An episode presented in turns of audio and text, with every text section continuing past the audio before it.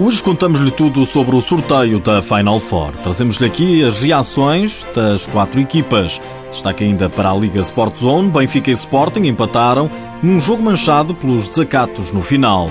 Mostramos-lhe todo o filme nesta edição. Seja bem-vindo ao TSF Futsal.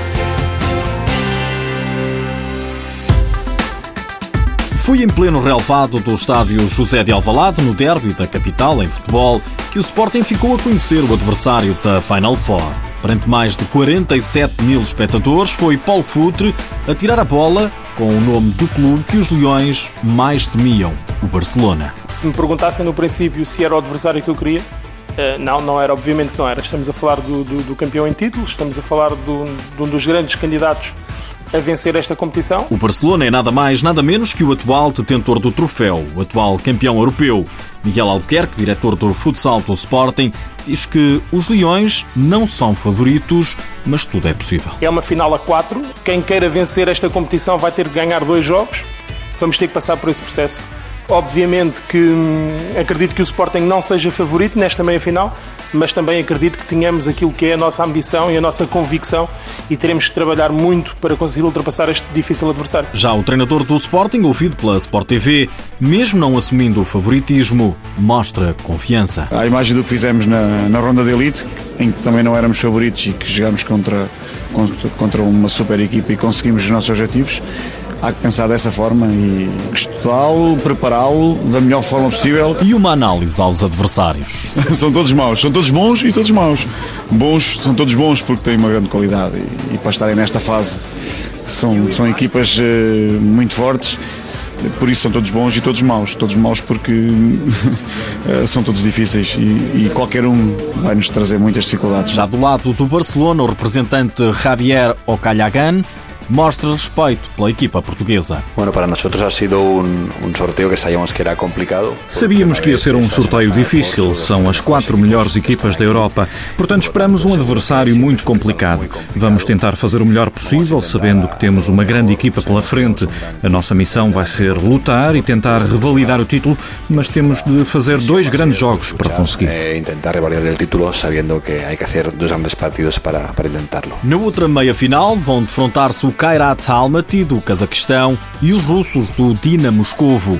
O representante do Kairat parte confiante para esta prova de elite. Nosso clube é uma equipa que no ano passado venceu o campeonato da Rússia. Este ano estão a tentar o mesmo. Por isso, esperamos um jogo complicado. Todas as equipas são fortes, mas estamos preparados para isso e muito confiantes para que corra tudo bem para o nosso lado e бороться за Кубок УЕФА. Do lado dos russos, o otimismo também é grande e apelam ao fair play. Estamos muito felizes por estarmos em Lisboa. Temos um grande relacionamento com o Sporting e Benfica. Quando há competição, espero que, que seja qual for o vencedor, que vença com fair play e vai tudo correr bem. Penso que, como todas as equipas, estamos a sonhar com o final. Era lindo que pudéssemos ver tantos adeptos como os 49 mil que estiveram aqui em Alvalade.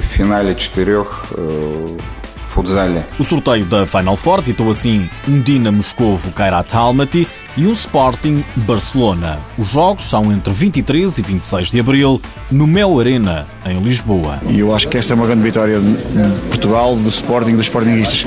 Acima de tudo, fazer uma, uma, uma grande propaganda no Mel Arena e que sejam os Sportingistas a enchê-lo de modo a que nos possam ajudar a conseguir os nossos objetivos. Acho que eles vão ser a nossa grande força. Falta pouco mais de dois meses para as grandes decisões.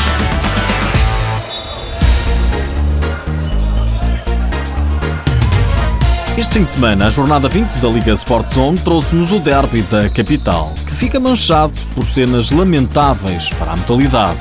A transmissão televisiva da RTP descreve o momento. Tudo estragado. Acaba da pior forma o derby, não, há, não, não faz sentido esta situação.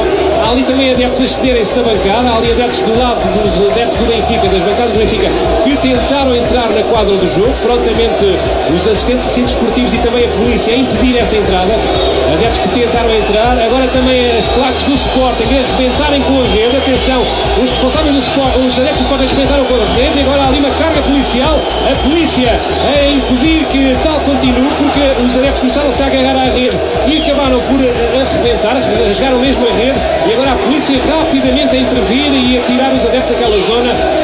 Espetáculo estragado sem necessidade. É perfeitamente desnecessário aquilo que estamos a ver e realmente não se percebe como é que isto tudo começou. Quando faltavam poucos segundos para o final do jogo, Alex e Gonçalo Alves desentenderam-se na quadra e a confusão contagiou as bancadas, nomeadamente aquela onde se encontravam os adeptos do Sporting.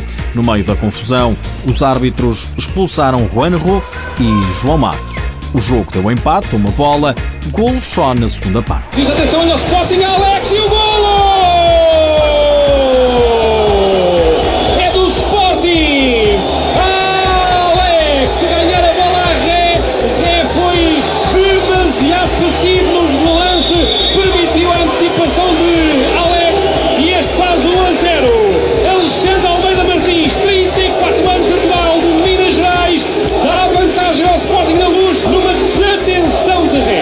Para o Benfica. O Benfica começa agora os últimos instantes a crescer no jogo. 9 minutos e 5 para se jogar no Porto da Luz. Grande já executado e o golo!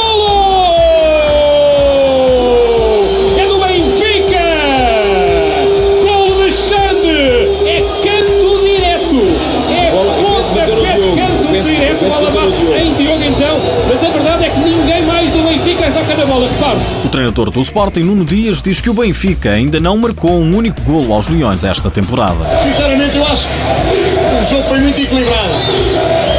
Houve momentos em que nós estivemos por cima, houve momentos que o Benfica esteve por cima. Mais uma vez este ano o Benfica consegue marcar, sem ter sido eles a marcar, mais um autogol, à imagem do que aconteceu na primeira volta. Uh, mas penso que, que o equilíbrio foi a nota dominante. Jogo equilibrado, treinador do Benfica, Joel Rocha, concorda. 39 minutos e 58 segundos de uma excelente propaganda para a modalidade. Duas grandes equipas com argumentos diferentes, mas a tentarem pôr as suas ideias e a sua identidade. E que parece-me que, em termos de organização, foi uma excelente propaganda para a modalidade. Em termos de moldura humana também.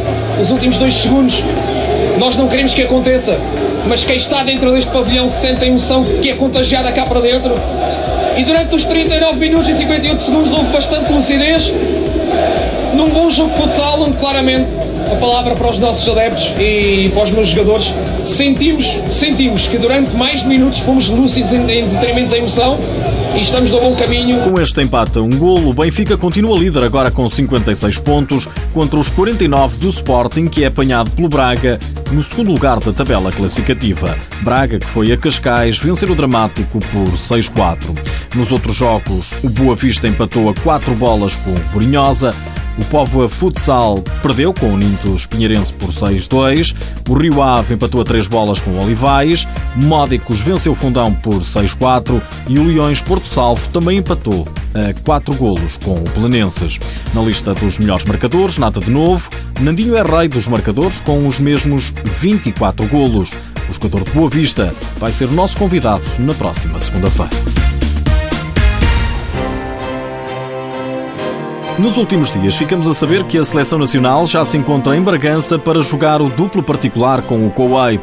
À chegada de Joe, jogador do Sporting, deu conta da ambição de mostrar serviço para continuar a fazer parte das opções do selecionador nacional Jorge Brás. Chego bem, chego com confiança depois de um derby vir direto para a seleção é motivante, é sempre motivante ser chamado à seleção fazer jogos de preparação para preparar eh, o aparamento. O ala do Sporting ainda não teve a oportunidade de defrontar o Kuwait. Este é o primeiro jogo de Portugal diante deste opositor, mas não espera facilidades. Eu não conheço a equipa do Kuwait, mas nós, nós temos que nos preocupar com nós próprios, que é para preparar para, para o, o apuramento.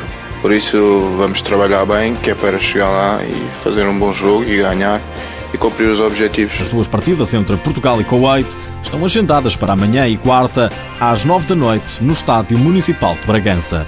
Por hoje é tudo, já sabe que o TSF Futsal está disponível em podcast e no blog futsal.tsf.pt. Já agora, sabia quem é um dos possíveis substitutos do maior ídolo da história do futsal? Claro, estou a falar do sucessor de Falcão. Segundo o próprio craque brasileiro, bateria do Barcelona pode ser o rei que se segue. Prometemos contar essa história em breve. Fique atento.